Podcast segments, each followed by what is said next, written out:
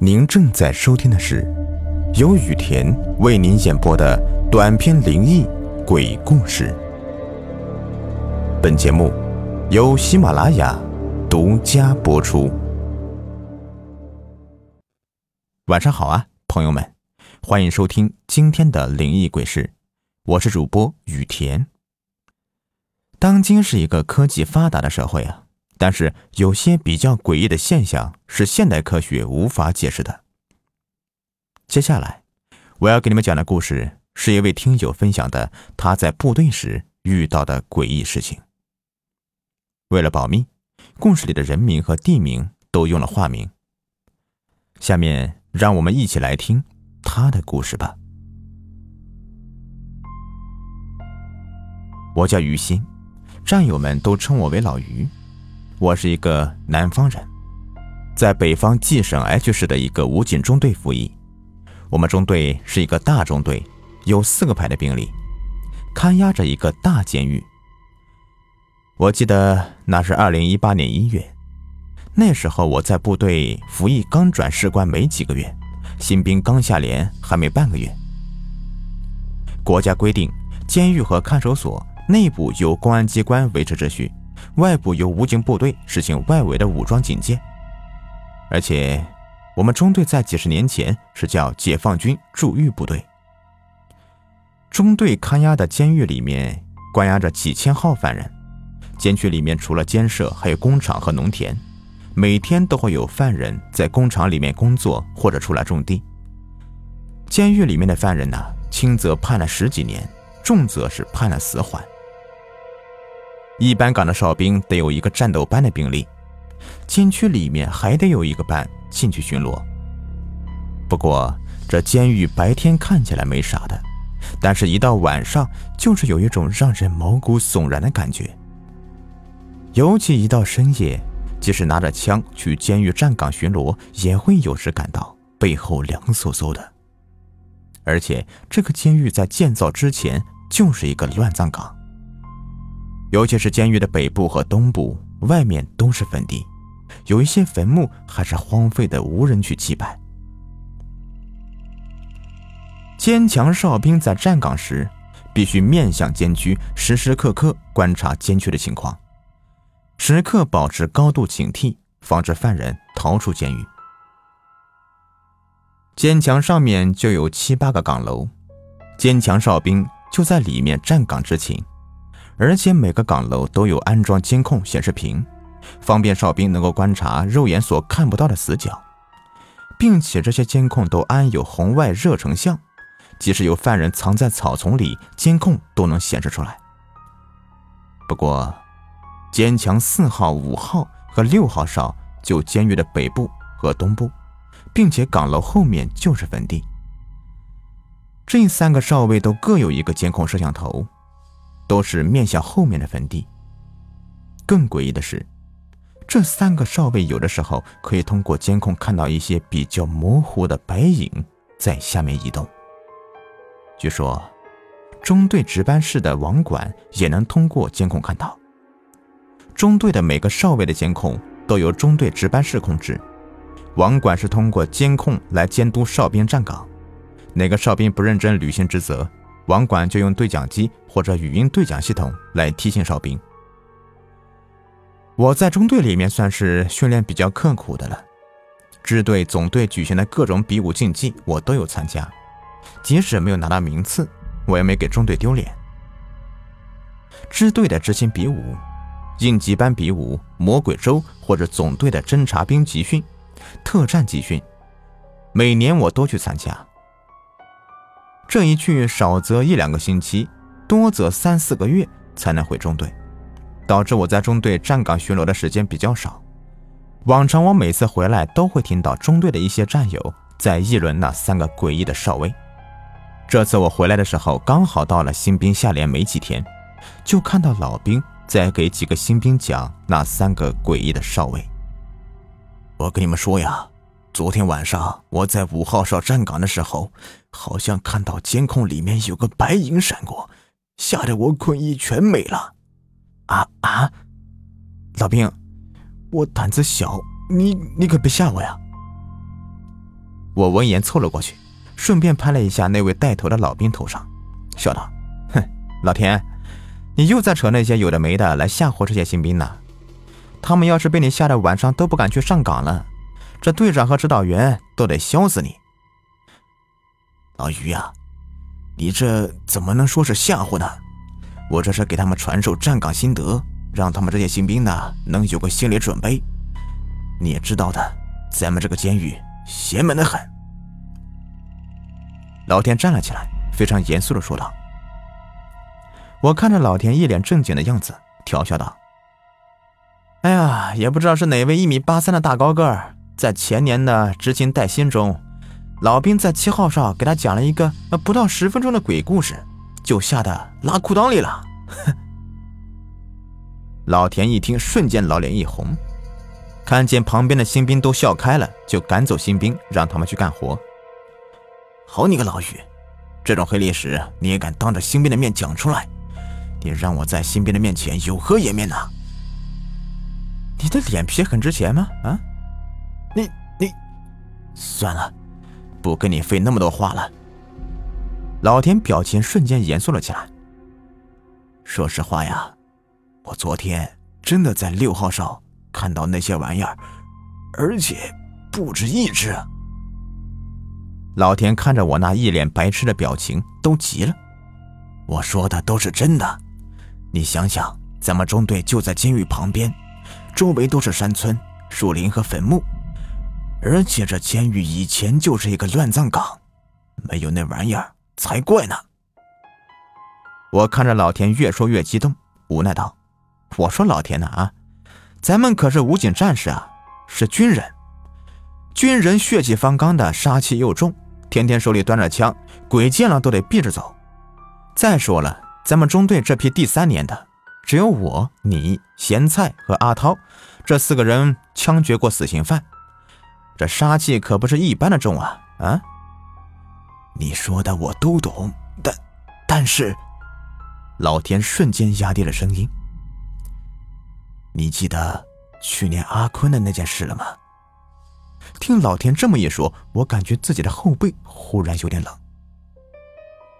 阿坤，他不是那天看完恐怖片之后去上岗，自己把自己给吓着了吗？你别逗了。阿坤可是去年那批新兵号称胆子最大的，之前大半夜拿着枪去后面那坟地训练，其他新兵拿着枪站在坟地里面都抖，唯独阿坤没有抖，反而表情很兴奋。自己吓自己，这可能吗？我本想反驳老田的，可这个时候值班员吹哨集合了，也就作罢了。到了中午休息时间，我躺在床上想起阿坤的事情。的确，那件事情太诡异了。平常阿坤在中队里面最喜欢看恐怖片，他看完恐怖片晚上去上岗啥事都没有。他每次上岗的表情都很兴奋，尤其是晚上。除了坚强那三个诡异的少尉之外，他每个少尉都上过，也没啥事那天。他第一次上五号哨，刚好那天打雷下雨，结果就出事了。他在站岗的时候，突然间打雷声轰隆隆作响。就在这个时候，阿坤往监控里面看了一下，结果两腿一抖，直接就坐在了地上，拿着对讲机：“班班班长，班长，五号哨的监控里面有鬼。”五号哨的监控里面有鬼啊！说完就晕倒了。后来来了两个老兵，把他抬到了中队卫生室。那时候我、老田、队长和他班长在卫生室里面见他醒了，刚想围过去，阿坤就起来抓着队长的手，哭着说：“队长，我不想上大强哨了，太恐怖了，那些玩意儿还在对着我笑，太吓人了。”从那以后，阿坤的胆子变得比以前小了，再也不敢看恐怖片了。队长也不让他上坚强哨，安排他去自卫哨和监门哨。之前我听一些老班长说过，打雷的时候切记不能去看坟墓，容易遇见那些玩意儿。阿坤出事的时候正好打雷下雨，这，这也太……回想起以前老兵士官给我讲的这些关于监狱的一些诡异的事情，我都是嗤之一笑。可是阿坤这个事情该怎么解释？部队都是信仰共产党的，不是信仰这些牛鬼蛇神的。睡了差不多有一个半小时，就被班里的战友给叫醒了。原来轮到我们班去监狱巡逻了。巡逻完后回到中队，刚好遇上中队开饭。吃完饭休息了一个小时，值班员就吹哨开始训练。训练到十点，值班员讲了一天的训练情况之后，中队的人开始洗漱。哨兵也开始接岗，十点四十分之后，所有人都熄灯睡觉了。到了午夜十二点，有人将我从睡梦中叫出来：“于老兵，于老兵，起来上岗了。”我根据本能反应，迅速起身。通过眼前人的轮廓，我判断出这是六班的新兵小春。啊，原来是小春呐！你先回班，把大衣穿上之后。再去自卫哨等其他哨兵，我随后就到。我立马穿好衣物，整理装备，披上大衣，就下楼赶往自卫哨集合。现在是新兵刚下连没半个月，还处于执勤带薪阶段。每个哨位都由一个老兵带着一个新兵上岗，在上岗期间，老兵要手把手的教新兵如何上岗，一直教到执勤带薪的考核阶段。新兵一旦考核过关，即可单独上岗。我在自卫哨拿起岗表一看，我负责带岗的新兵竟然是小春。可是当我看到我要上的岗位时，我大吃一惊，竟然是坚强五号哨。虽然我在中队待的时间比较短，但是中队的各个哨位，就除了五号哨以外，其余的哨位我都站过。坚墙上那三个诡异的哨位，三号和六号我站过，有时候就感觉后背有点凉飕飕的，还有就是有什么东西在盯着自己一样。但是这个五号哨却是最诡异的，三号哨和六号哨只有一两个监控能看到那些白影，可是五号哨所有的监控都能看到。而且五号哨之前发生过好几起哨兵上岗期间被吓哭的事情。自从阿坤那件事之后，队长开始让那些枪毙过犯人的士官在五号哨站岗，结果还真没啥事。也就是听那些士官讲，晚上有的时候能看到那些白影，到现在没有发生类似的阿坤的事情。我把岗表放回自卫哨，刚站在小春旁边，领班员就下来了。然后带着二十个哨兵从自卫哨开始接岗。今晚的风可真大呀，赶紧快点去岗楼接岗吹暖气，冷死了。领班员一边催促着，一边加快了步伐。这说来也奇怪，今晚这风也太大了，风声再加上猫叫声，那声音听起来有点像女人的嚎叫声，诡异至极。我们一行人按照顺序接岗。旁边随着诡异的风声，我们来到了五号哨。我们一进岗楼，就感觉到岗楼里面的暖气所带来的温暖。领班员就站在之前哨兵后面，哨兵接岗。我站在哨兵面前敬礼。哨兵同志，下哨时间已到，请下哨。请接哨，本哨为坚强五。交接词还没说完。五号哨岗楼里的对讲机传来了噪音打断了哨兵。与此同时，电灯和空调同时熄火，可监控显示器并没有熄灭。再加上外面的风吹得呼呼作响，就在这个时候，我好像看到显示屏里面有一道白影闪过。我操！跳闸了！你们两个赶紧交接，你们几个去后面看看是不是跳闸了。领班员边说边往周围看了看。当我刚交接完哨位时，后面电闸那边传来声音：“班长，那个那电闸没有跳，还是处于开着的状态。”“啥？电闸还开着？你脑子进水了？都闪开，我进去。领班员一脸不悦的进入电闸室，其余的人也跟着进去。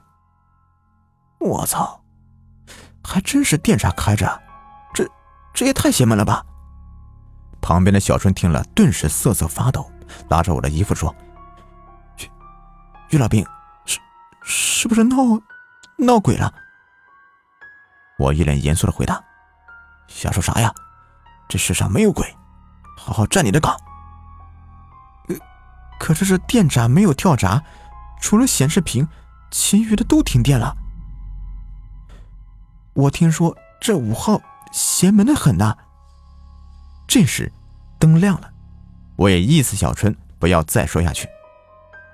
领班员他们出来之后，告诉我要好好教新兵怎么站岗，也嘱咐小春要向老兵好好学习。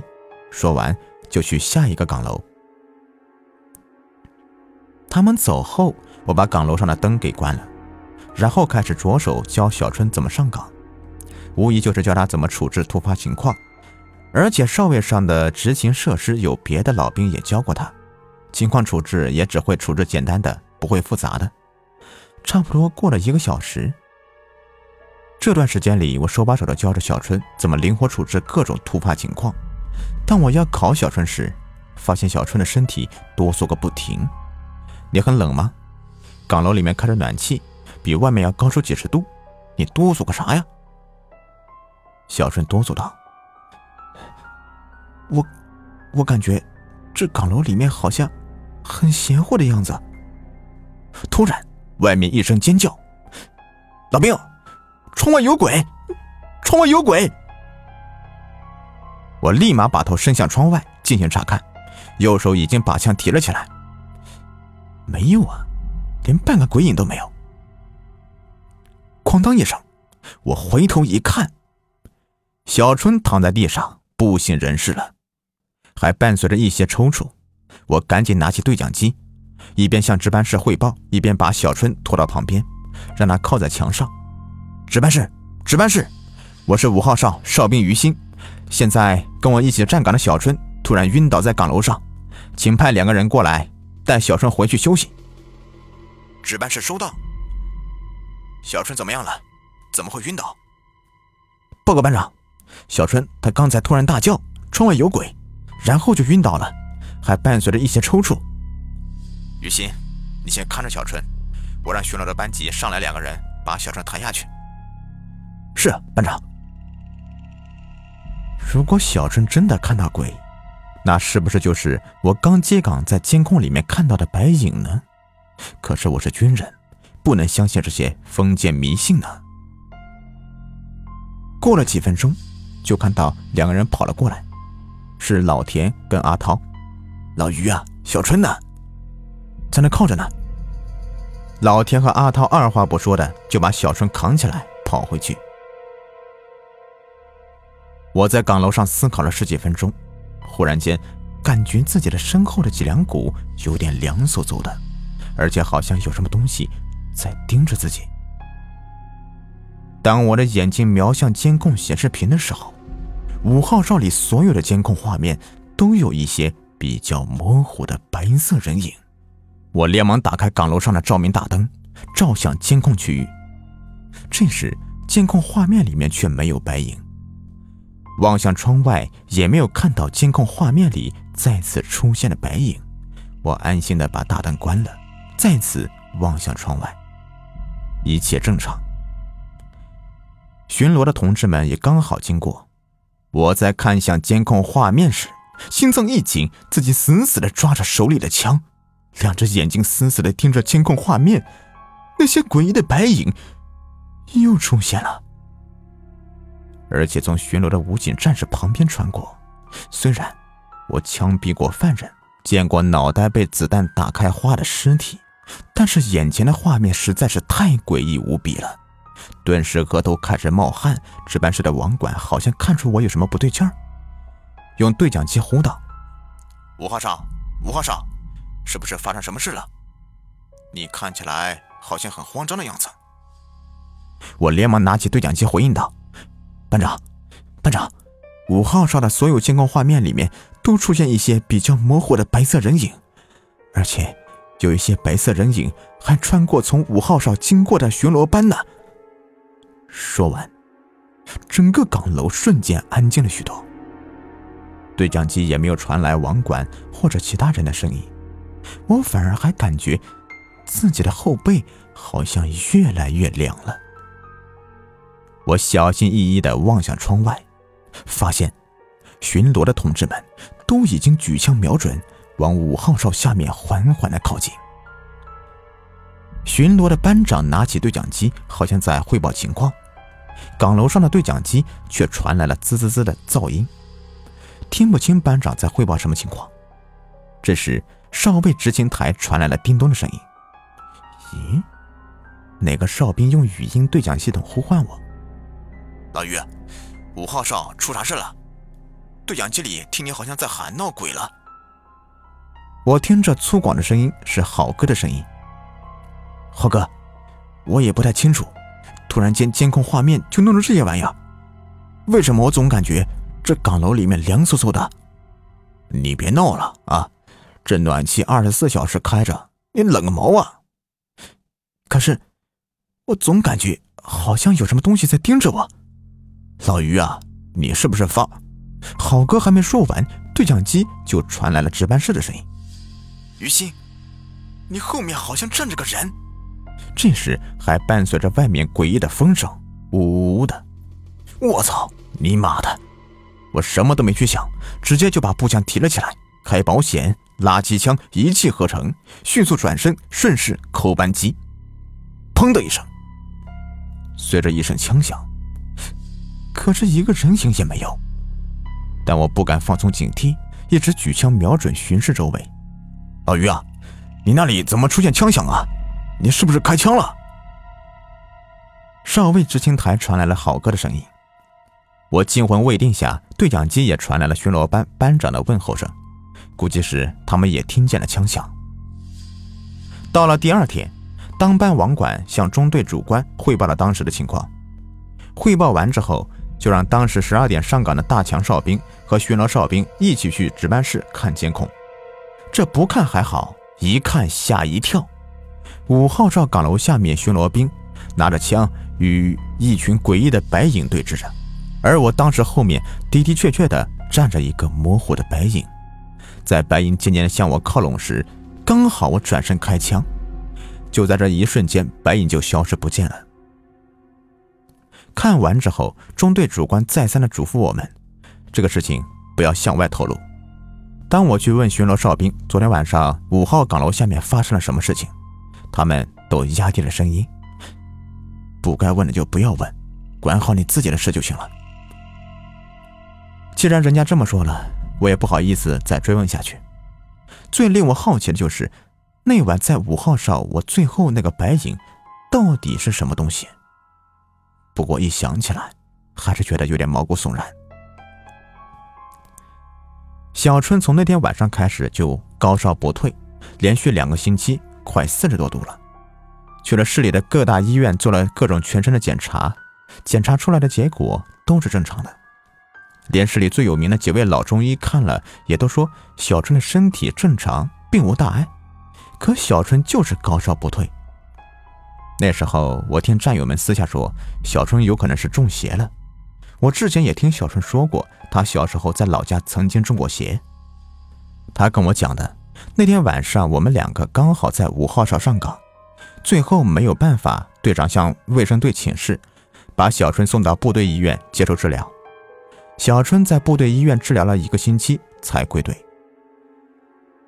在治疗期间，小春的家属曾经到部队医院里面看望小春，这件事使五号哨在我眼里又添上了诡异的面纱。不过，接下来的这个事情。不仅是三五六号哨，甚至是整座监狱，都添上了诡异的面纱。好了，听众朋友们，这个故事呢比较长，咱们分为两个部分吧。如果你喜欢这个故事，那就点个订阅吧，更新了第一时间会通知你。